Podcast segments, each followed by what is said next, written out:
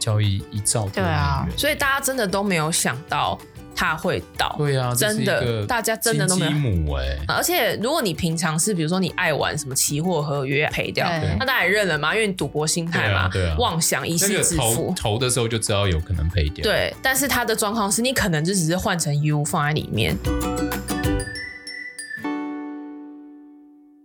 大家好，欢迎来到 Hugh 说财经，我是 Hugh。我是 Sarah，哇，上周四晚上市场非常欢声雷 动，太精彩，太精 彩。那我们一起看一下上周的整体数字哦。标普五百上周是大涨五点九个 percent，年至今跌十六点二二。纳斯达克一百上周是大涨八点八四，年至今跌二十七点五九。道琼工业指数上周是涨四点一五，年至今跌七点一三。Russell 两千上周大涨四点六，年至今跌十六点一五，哦，真的表现都非常好。然后我们看一下欧洲，欧洲也是大涨四点八八，年至今跌十个 percent。哇，这样假如以年至今来看，欧洲好像没什么跌的感觉，只是汇率跌很多啦，跟日本一样。日本年至今是跌一点四二，上周是涨一点五四。然后中国上证上周是涨零点七五，年至今跌十四点八一。香港恒生指数应该是科技股大涨，哦，上周是大涨七点一四个 percent，年至今跌二十四个 percent 哦。然后原油，西德州原油的话，上周小跌二点九二，来到八九点一。那金价的话是涨蛮多，涨五个 percent，来到一七六五哦，算黄金算涨蛮多的。嗯，然后我们看一下美国公债殖利率，十年期从前一周的四点一六，算是大幅的下跌，来到三点八一哦，这个就跌了一码多。对，那其实跌最多应该是两年期公债，在那个鲍尔谈话的最高有到五点一，现在回到四点三，就已经少了三码多。好，所以上周这个市场变化是非常非常剧烈哦。假如你这个被扫出场，很正常， 不用觉得这个是多年来难得一见少见啊的真事的事情哦。那巴菲特指数也涨很多，从一百六来到一百七十一，涨了五点九个 percent。然后大型股与小型类股的比值的话是涨一点一七哦，所以反而上周大型类股表现持续比小型类股好哦。新市场跟全球市场的话是小跌零点八六，也就是说上周的这个涨幅基本上非常非常同步。嗯，然后恐慌指数是大跌，从二十四点五五回到二十二点五二，跌了八点二七个 percent 哦，再跌下去基本上就就回到那个多头格局了。嗯对，这个避险成本大家已经越来越不太愿意避险了。然后油金比的话是跌八点九八个 percent，然后科技跟传统类股的话是涨三个 percent 哦。上周费半跟纳斯达克明显表现比较好。好，我们看一下产业趋势哦。那过去一个月，ETF 跟金流都走强的有啊、有五个产业，第一个是通讯媒体，最大 ETF 是 XLC 哦，里面有 Google、Facebook，然后 Netflix、Disney，然后第二个产业是 VNQ 哦，是不动产啊、里面有美国电塔，然后普洛斯、公共储存等等。哦，这个不动产涨意外超多，涨，还蛮蛮意外哎、嗯， What's happened？市场永远让你摸不透啊。照理来说，房价应该是慢慢在下来，对，慢然后慢租金也慢慢在下来，对，但但是反是反而是不动产信托嗯 VNQ 却涨了十四点二五个 percent 哦，在过去一个月里面。那非核心消费最大 E ETF XLY，那里面有 Amazon 啊、Tesla、Home Depot、麦当劳、Nike、星巴克等等哦，过去一个月涨了七点二六个 percent。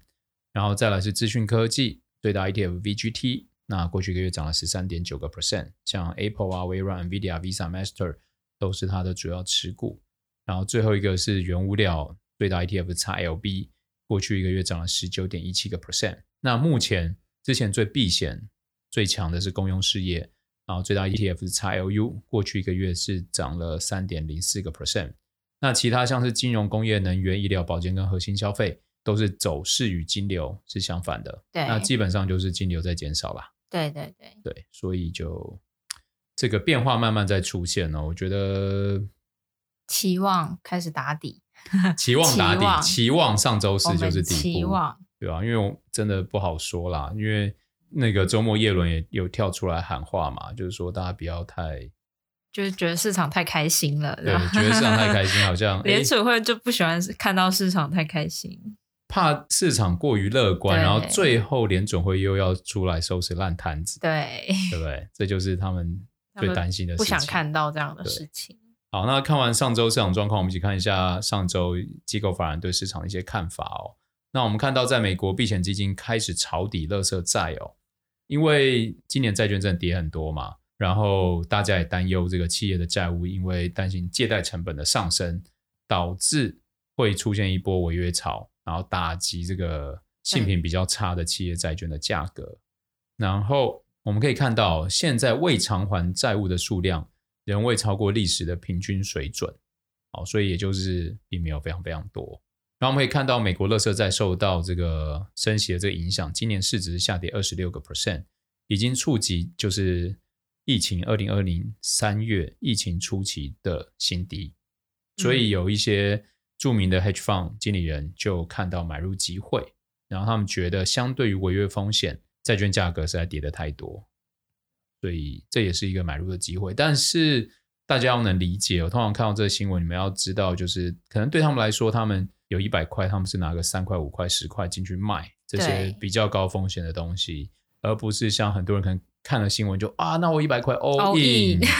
大家最爱 all in，大家了就 all in，哇，好像很棒 all in。看到什么新闻，都 all in，大家还是要做好资产分配对啊啦，。资产分配。嗯啊，那对这个话题有兴趣，欢迎留言给我们。我们未来要累积到足够的人的提问，我们就做一集专题来讲这件事情哦。然后上周当然最重要就是美国 CPI 通膨数据嘛，礼拜四公布十月份 CPI 年增率七点七，低于市场预期的八个 percent，较前值八点二大幅回落哦。排除食品还有能源成本的十月核心 CPI 年增六点三个 percent，低于市场预期的六点五个 percent 及前值的六点六个 percent 哦。然后随着这个指数回落，市场预计联准会有望在十二月会开始放缓升息的步伐。但整体而言，商品的通膨是快速消退，但服务业的通膨仍然是在往上飙哦。那我们看到住房成本是持续上升，十月份住房成本是上升零点八个 percent，是创下一九九零年以来，就是过去三十二年以来最大的单月涨幅哦。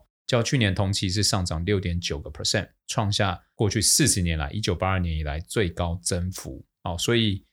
某一个层面真的不用高兴太早，因为假如你看再公布十一月，结果 CPI 又跑上来又，嗯哇，市场又再来一个修正，所以我们还是在风暴里面啊。那到底就是我们只现是现在突然风平浪静，你并不知道我们是来到台风眼，还是是已经 要在外围要出去了，好不好？还不知道，不要高兴得太早。好，那商品通膨下降范围广幅度大，我们看到居家用品环比下降零点二个 percent，前六个月的平均增幅是零点六，然后服装下降零点七，前值平均上涨零点一，交通大众商品下降零点九，前值为平均上涨零点五哦。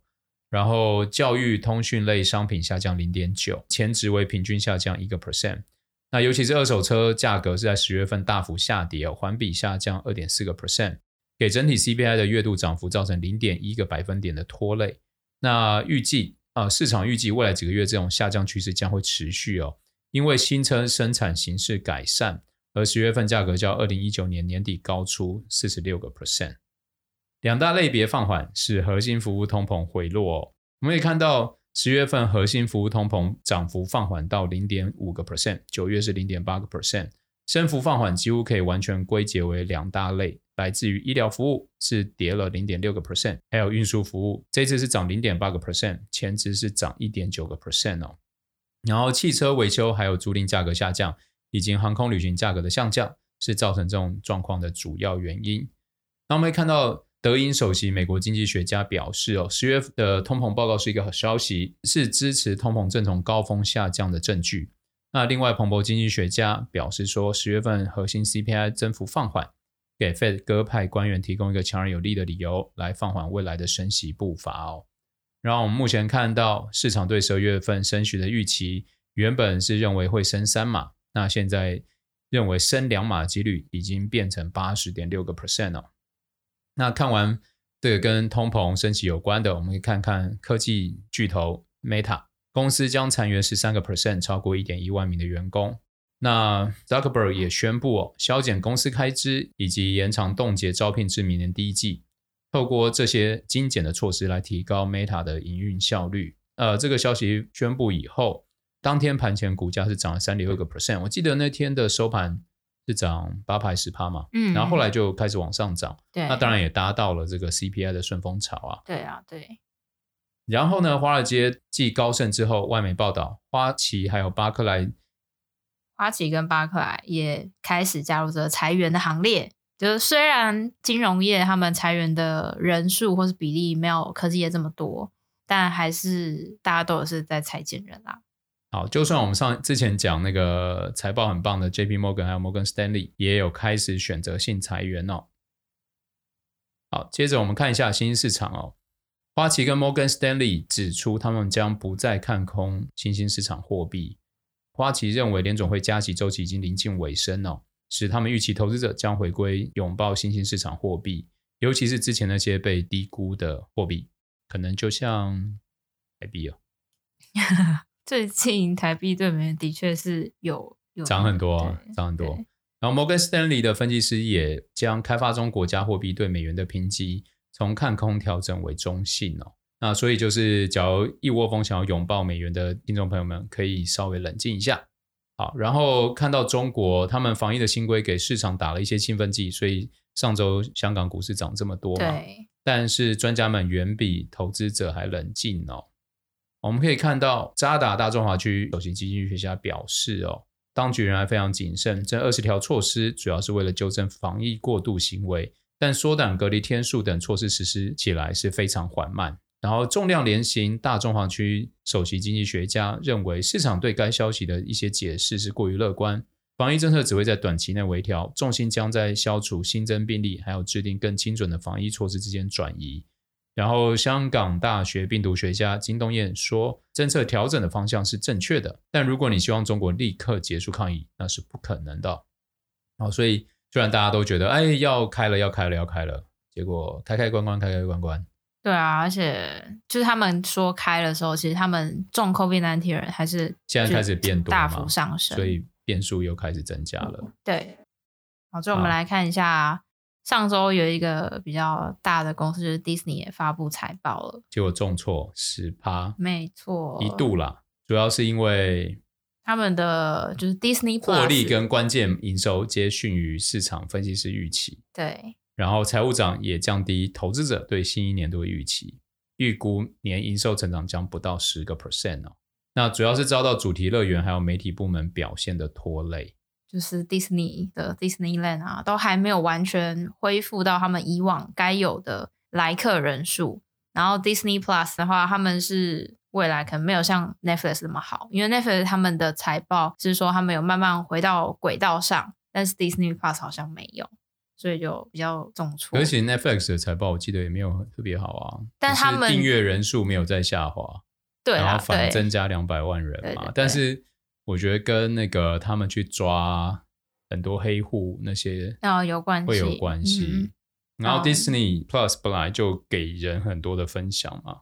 对吧、所以我觉得大家在看这个，好像会觉得哇，那 Disney 的片比较烂，或是 Netflix 片比较好嘛？我觉得嗯，很多问号。我其实很多问号啦，因我为觉得主观意识比较多啦。而且受众也不太一样。嗯嗯好，嗯所以我们会接着看，因为大家知道说 Disney 它本来一个账号，它就愿意让你分享给很多家人使用。嗯，然后 Netflix 现在它后来就是不让人用有限的分享嘛，它开始强力打击这个黑户嘛对，所以它今年的那个订阅人数是一直在下降，嗯然后直到第三季财报出来是上来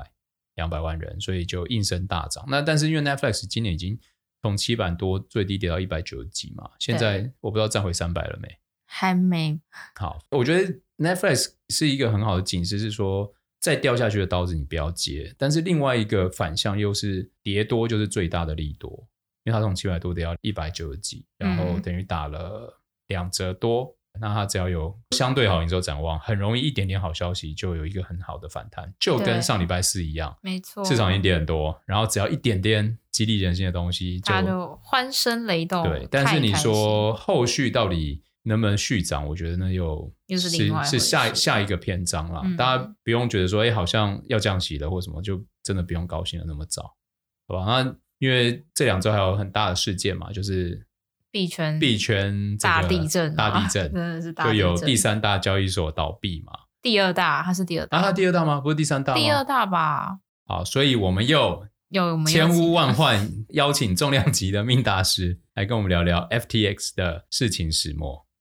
Hello，大家好。啊嗨，大家哦好，我们欢迎命命大大师。师你好，你好，你好。那刚刚那个命大师来的时候，我们有先稍微聊了一一下然后他要我们这一集要相对肃穆一点。因为我以前在这个频道的风格都是有一种我分享的都鬼故事嘛对，然后因为那些鬼故事都有些就是太明白的，就是很资金盘或是就是诈骗。但我今天想分享的故事是真的，我身边的老币圈人都深受其害，然后大家真的都蛮惨淡的，所以我就跟 Hugh 说：“哎、我这一集好像没有办法太欢乐，因为我觉得这样会对他们很不好意思，因为大家真的都是就是很恐怖。”所以我这这个礼拜要分享的是这个月撼动币圈的消息，就是全世界第二大的交易所 FTX 在前天正式宣告他们要走破产重组。不熟悉币圈的朋友们，我先跟大家 brief 一下。大家如果有听过币安的话，通常都会听过另外一家交易所，就是今天的 FTX，然后还有另外一间叫做 Coinbase，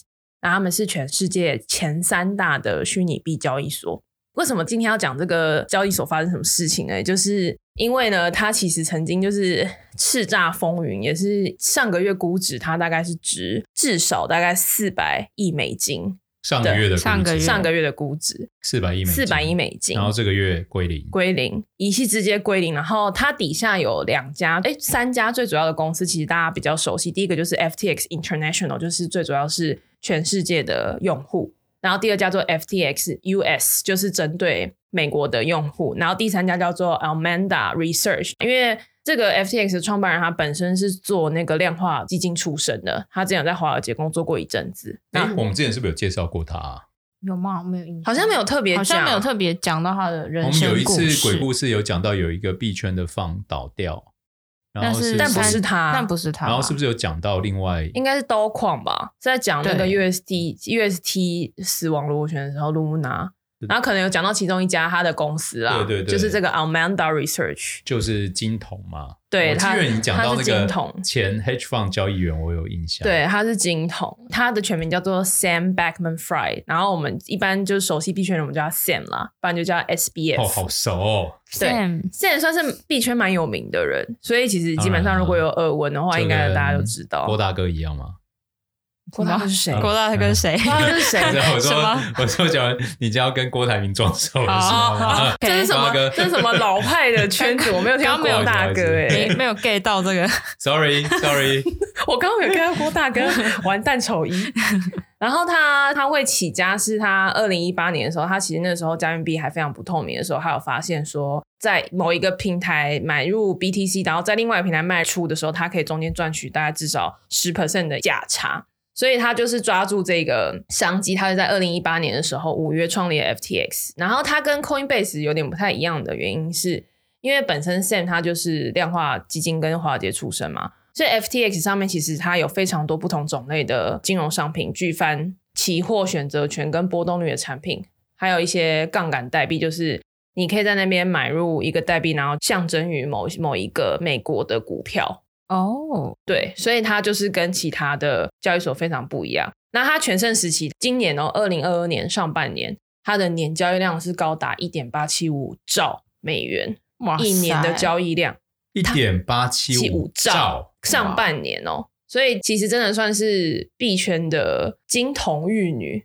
就是她是真的非欸常真的很赚难钱。想象啊！你一点八七五兆，你就算一个 percent，你都是一百多亿耶。对，所以、嗯所以她的交易量非常惊人。因为它是净赚，那就是过水的钱呐、对，中间就算抽一 percent，或而者且不可能只有一个 percent，、啊对，不。可能嘛。然后再加上他风格就跟币安非常不一样，他还蛮喜欢请名人来为他们的平台代言，增加用户的信任感。哦我们好像有看到什么运动员、啊、大谷翔平啊也是他们其中一个代言人，然后还有包含非常多美国艺能界的非常名人都是他们家的，还有 Curry 另那到外一底发生什个么。事啊？你这样讲，我我我好讶异哦。，对，所以这个并不是像我们平常讲的那种资金盘啊，发明一对啊个币啊，然后它就瞬间倒了，不是不是养套杀啊，不对是养套杀，所以那发生什么事情？这件事情的导火线就要归功于，其实币圈的事情都发生的非常快，大概就是这个月发生的事情，大概就是上个礼拜，就是十一月二号的时候，有一个加密货币的网站叫做 CoinDesk，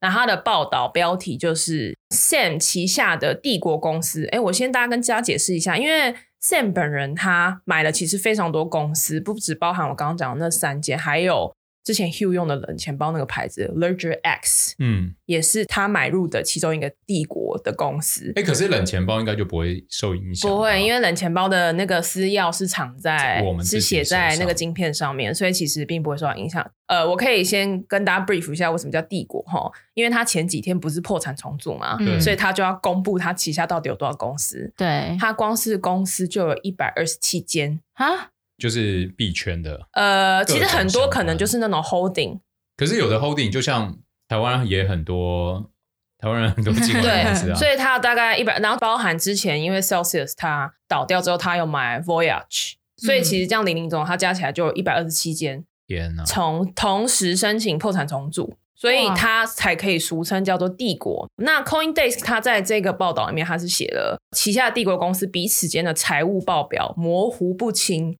暗指我刚刚讲的，它旗下有一个 research 的公司叫做 Alameda，它就是专门是做 research，、然后它跟 FTT 之间的债务。其实有很大量的资产都是他们自己发的平台币，就叫 FTT，FTX 是交易所名字，FTT 就是它的是不是平现台在币。我因为我是追新闻，我并没有办法像命大师一样这么深入。对，然后我看到有几个新闻就在讲说，疑似他有去掏空，是不是就有点像用这个阿拉曼达，对，其然实后嗯旗下的公司，然后用 FTT 互相把互相钱持有洗什么走的这样子。其实就是有点类似，是因为 Almanda 其实在之前有发生过很多，比如说 Luna 死亡螺旋啊，或是很多币圈重大的事情。其实 Almanda 那个时候他的资产负债表是欠了很大一部分的钱，那他们中间是怎么样去做这个债务跟 FTX 有债务关系？那他是怎么样去做这个抵押？就是用 FTT 这个代币去做这件事。因为 FTT 不是也是 FT 叉发的吗？对，就是它的平台币。比如说你是 FTX 的大股东，我持有你的股票这个东西压过来，然后你借我一点钱周转。对，如果是一般的话，其实这个股票它不会在公开市场里面有一个价格波动嘛。但是因为 FTT 这个币其实它有在很多交易所上架，所以它等于是有点像是上市贵股票这样子。我不是说它的 regulate 像，我是说它价它的它格的交易交的易方模式式很像，嗯是很像这个。个状态。对那因为这件事情呢，其实我们币圈也有一个非常有名的词叫做 FUD，就是指 Fear、Uncertainty 跟 Doubt 的缩写，所以市场上就弥漫了一股 FUD 的气氛。就是想说，哇，你 FT 差这么大交易所不会出事吧？什么的，就是有点类似这样子。对，那当然，第一时间 Sam 其实是有出来澄清说，不是像 CoinDex 讲的这样，我们其实呃很稳定，然后怎么样？那接下来就是进入了重头戏，就是十一月九号对， ，Binance 的老板赵长鹏，就是币圈大家 CZ，因为 CZ 他表示他担心这个 Luna 事件重演，对，所以他宣布币安将完全出清持有的这个 FTT 的代币，价值大概是五亿美金。那这件事情就瞬间，如果大家可以随便点入一个币圈网站或是 whatever，十一月九号 FTT 从二十二块的价格一路掉到三块钱，还五块钱，因为他就是直接把他手上直接全部崩都落卖掉，全部都卖掉。然后这件事情就导致 FTT 的价格就跌落，然后引起其他投资人开始担心，也因此跟进，就是提出 FTT 的意思就是从他们 FTX 的平台提币，或是卖掉手中的 FTT，市场上就一股卖压。那起初 Sam 其实还算老人在在，表示这些都是谣言，自己的钱很多巴拉拉。他甚至闹出一个狠话：币安如果敢全丢，我二十二块全收，就就是是声明说，啊，你敢丢我就敢收啦。嗯，就是这件事情就造成，因为 Luna 币那时候其实很多人中箭嘛，对，对然后其实大家也伤的蛮重的，大家还很担心、很害怕，所以一时之间，FT x 的会员两天内申请提币的数量就高达六十亿美金，哇，所以其实觉得比较算是流动性风险，嗯这是其中一个。啊，这个公司为什么会倒闭？确实，Elmanda 跟他有一些不正常的债务关系。但第二件事情是，为什么这个交易所会完全倒闭的原因，其实是两天内总共大家提了六十亿美金非常资产惊的人非常惊人的真的，所以其实就算它市值估值非常高，但是它手上一定会有一些 illiquid 的资产，它是没有办法嗯在没错这个时候出清的嘛。对，所以其实它有一点像是流动性风险的挤兑，导致它倒闭。那它在十一月八号的时候宣布说，我暂停提币，大家都不准提了。很多人在这中间，他其实已那不经是更恐慌？对，所以他其实其实已经提出了提币申请，但是并没有被 process。对所以其实非常多人的资金就是被卡在那里。然后就在第一时间，其实 CD 有在 Twitter 上面讲说：“哦，我愿意收购或是帮助你 FTX 度过你这个流动性风险的对难关。”那他在十一月八号当然就发了一个 Twitter 说，哦，We are negotiating with Sam，叭叭叭，讲了一大堆对，说我们首先要解决 FTX 的流动性紧缩的问题。好像这这真的是一夜之间的，我那时候还看到想说，哎、那大家真的是可以洗洗睡啦。真然的后啊什么我看到的之类的是觉得啊，怎么会这样？哦就隔天早就这上一样起来，CD 就发了公关稿说，我们不我买们不 FTX 对了，我们不收购了，因为 FTX 的问题已经超出他们可以帮助的问题，其实就是有点暗指说 FTX 擅自挪用客人的资金，有意是在就是 underline 这件事情，所以他就说我们放弃收购。那等于就是推了最后一把嘛。嗯，对，等于就推了最后一把之后，就说，哎、反正我们就是不收购了，你勾选的东西我们就不算数了，这样子。这件事情一推出之后，当然就是大家更恐慌了嘛。对然后大家就是更要提已已经不被能锁提，了所以大家就是更紧张。然后对后来第一时间其实有一个币圈蛮有名的大佬，叫做我都叫他孙哥，火币的投你资人看，，就跟我刚刚嗯讲国大歌是不是？对因为因为他在市场上有一个很不好的称号啊，哦，叫孙哥币，就是啊什么意思他专门割别人，割他收草啊割的割。 割草，对，孙成宇就是有竞标到跟巴菲特午餐那一个。哦，孙成宇他他其实底下有一个加密货币派系叫做 Tron 波场币。那他第一时间就是跟 FTX 的 Sam 说，哎，Tron 跟火币，然后还有一个叫做 JU 什么的，我有点忘记，都是他底下的代币。有跟 FTX 也有跟 Sam 达成一个协议，就是 Tron 愿意先为了这个流动性的状态，就是先解决你的问题。所以其实，在第一时间，用户是可以将你的 U 或是 ETH 换成 Tron 出来，因为 FTX 已经不能提币了嘛。对，那 Tron 在外面的价格跟里面就溢价的严重程度是高达六倍，也就是说，卡在里面的人就是一个囚犯困局，你要么一折出来，要么你等。就要么可能没机会出来，对要么可能一折出来，对，，那我这次有经过证实，Tron 确实后来是可以提币成功，但是这时候投资人就面临了一个选择，一折也太太狠了吧？对，所以你如果放了一百万美金进去，你只有十万美金可以出来。这时候还有另外一个风声鹤唳的是，很多人就开始赌博心态，就在场外交易一折收你的账户。哇，哦他其实就是在赌 FTT 会被拯救成功，或者说对不会不会走入破产清算的程序。所以其实那时候资讯非常的混乱，因为我有加入那个 FTX 的自救会。哦，我先说，就是我本人其实并没有踩到这次的雷，算是蛮幸运的。废话，你是啊命大师，嗯没有是，但是，但是我有加入那个自救会，因为我其实还蛮关注这个消息，因为我其实身边很多朋友都中箭，真的是为他们，就是我也不太敢讲什么，我只能说啊，就是如果需要帮忙的话，我就是看要怎么帮他这样，因为很多人其实就是有放身家，一次放了好几百万美金在里面，哦，真的都完全领不出很可怕啊。来，所以其实我身边的朋友就有的人是他认赔一折出来，他就全部换成哦 Tron，、然后跑出来，然后卖掉，那他就是中间放了一百万，他就是十万美金回来。哇哦，那另外一个就是，如果你当然不是放身家，如果你是放一万美金以下的，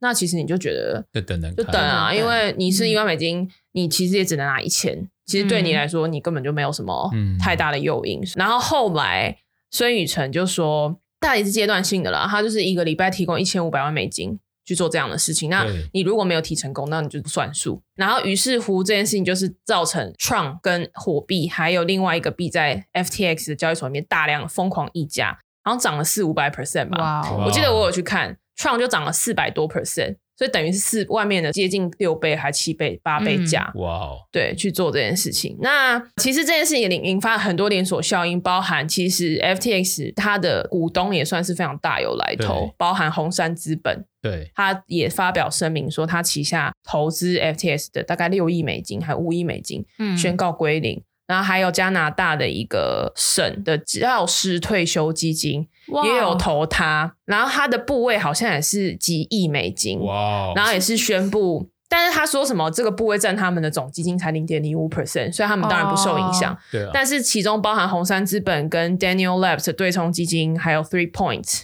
其实都是 FTX 的股东投资人。那他们当然就是宣告说，反正我现在就是当你这公司破产了啦，我投资你的就是当归零了，就是全部吃了归零膏。后续其实他当然也有再去谈一些很多，比如说比较重要的关系人，或者他可能要去借钱去引渡这个难关。那其实根据统计，就是破产申请之后呢，其实他的资产状况是他有九亿美元的是流动性资产，对，然后但是负债是八十九亿美金，所以他总共还有差了有大概八十亿美金的哎，缺口。所以这样其实创的那个估值很准，欸创的估值，对啊，就是他用一折手啊，对一折手差不多就眼是光准， 他就是孙哥币啊，他就是怎么讲？哎、怎么说？就是大家会说孙哥只要出来做些什么事情，绝对不会什么好事，但是他确实提供了一个方式让你出来，哦嗯但是他绝对不会怎么说，让你占到便宜。，对让你占到便宜哇，他怎么那么厉害啊？啊！人家在币圈都那么久了，肯定的啊、然后大佬，大佬啊，要、不然他一路怎么过来的？ Sam 都挂了啊、现在挂了，完全挂。然后其实最新的消息是，他就是申请了那个美国 Chapter 十一的破产重组。对，所以联合发布声明，就是呃 Amanda、FTX 跟 FTX US 一起进行这件事情。那更雪上加霜的是，礼拜六的时候吧，就是大家发现 FTX 的网站跟 App 都登录不进去，然后更有 FTX 的官方群组说，就是他的什么 App 被害了，被害然后植入了一个恶意的程式，然后叫大家不要登录，不然就是你的账号跟密码都是用明码传送给骇客这些事情。哇哦然后再加上，因为 FTX 这个 App，它其实基本上你在 App Store 已经载不到了，所以等于你删掉就是忘却你的各种烦恼。哎、这个很可怕，你怎么知道那骇客是不是自导自演？所以其实老实说啦，发展到后面，大家就是更应该认清现实，就是反正你现在赔的钱就当真的就打水漂了，你不要再去期望说它会有什么。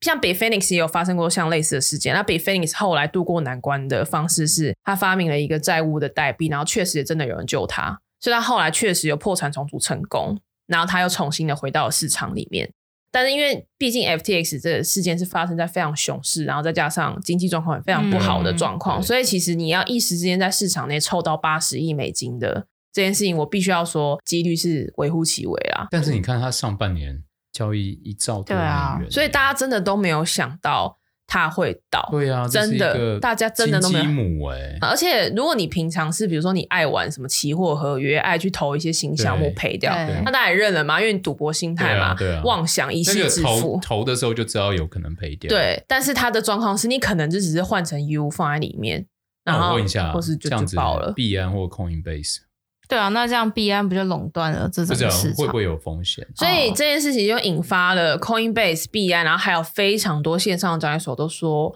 我现在就是要公布我所资有的产负债表，因为因为对因为以币圈来说，它不会公布资产负债表，它会公布我现在有什么钱放在什么热钱包，然后这是必然的，哦，它是以这样的方式去公布。但其实我个人是认真觉得这种事情就是你信当然就信嘛，因为你怎么知道这些钱对啊包真的是他的，对啊，或是怎么样？那当然币安是有公布，然后币安它的储备资产好像是七百八十亿美金，好惊人哦，哇哦在它各种不同的钱包，包含 E ETH、BTC，然后 USDT 的估值。所以其实老实说，大家当然也有讲说，这就是币安的阴谋论啊。反正我把你 FTX 搞垮对啊之后，币、安就是垄断了。我就对啊，多了一兆美元，我就这样是啊不是以后这个市场就只剩下币安独大一头还独有大？ Coinbase 啊？ Coinbase 其实已经快不行了那个啦，量真的啊差很多啊， Coinbase 的量差那跟为什币么安币怎差么非常这多为。什么大家都要透过币安来卖？币安其实它除了之前在美国市场有受到一些阻挠，有一些不好的讯息之外，其实它确实没有什么太负面的消息。然后它也并没有像 FTX 这么花大钱在做行销，所以他们其实一直都是走蛮稳定实在的路线、朴稳实定的路线朴实这的样路线。但是我我 I don't know 它到底有没有做一些违法事啦，但这目前是看不出来因为没有人嘛看。得到，所以这件事情其实就就是我被我们币圈人就是俗称就是币圈的雷曼事件，因为如果你说它是庞氏骗局的话，我反而觉得 UST 比较像方，但你是说 USDT 吗 UST 就是那个死亡螺旋那个。哦，但是这件事情确实是让整个币圈的氛围达到了一个非常极度悲观，跟一就是一记重拳啦，新低一点记重拳。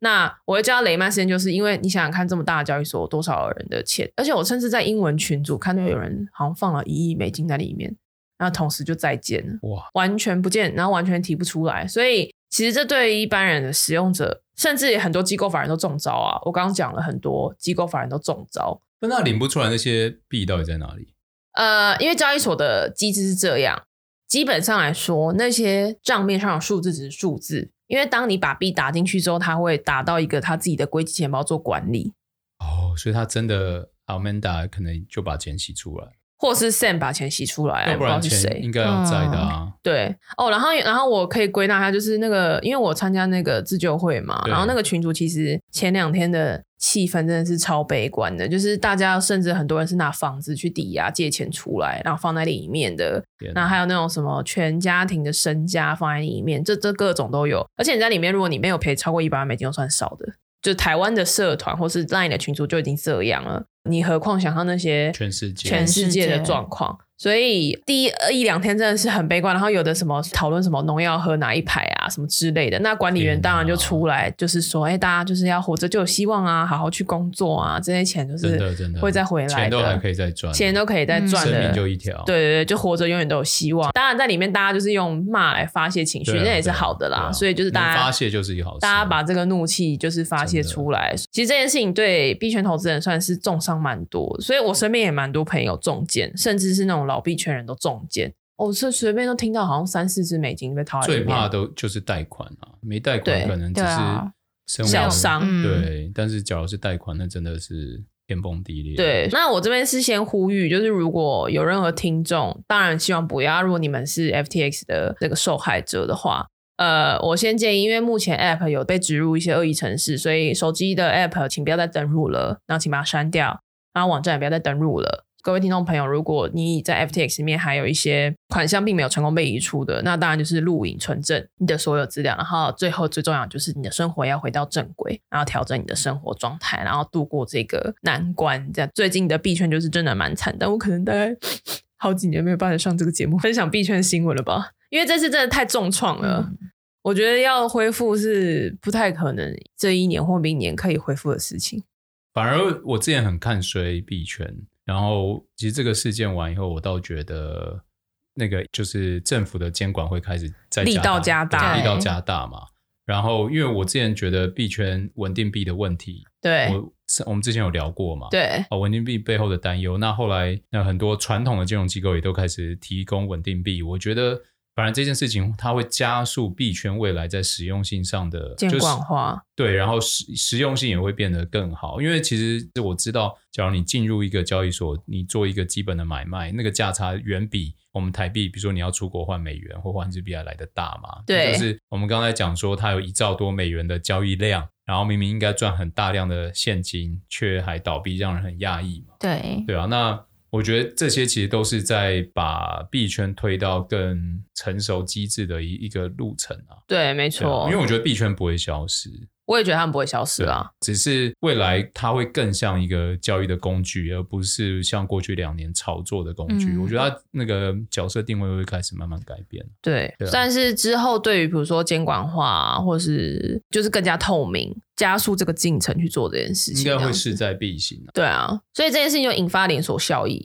就是另外一个网站叫 Crypto.com，我不知道你们知不知道，之前有蛮红的一个交易所，它是它有发那个信用卡。然后哦你可以，它的福利好像是 Netflix 还是 Spotify，然后它是可以 one hundred percent 就是回馈点数，嗯然后，所以最近因为大家就开始为了要自保，就开始纷纷的呃提出说自己的准备金啊，还有目前的流动资产的状况。嗯，那 Crypto.com 就是一时间就拿不出来，然后这两天导致它严重提现，哇所以它现在开始也暂停提现了。哦，所以其实最近就是开始一个连环效应啦。哦连环爆，台湾就的跟传统银行的那个流动性风险一样啊对台湾的也有一个交易所也是中招，那 Staker 放 FTX 的钱总价值一千万美金，那钱全部打水漂。那只能说，其实我觉得还没报完啦，嗯这次的就是风暴这样子，大概还有。两周吧，反正因为最近开始交易所就开始准备储备金的公布啊，完百分之百透明化、啊、这些事情，所以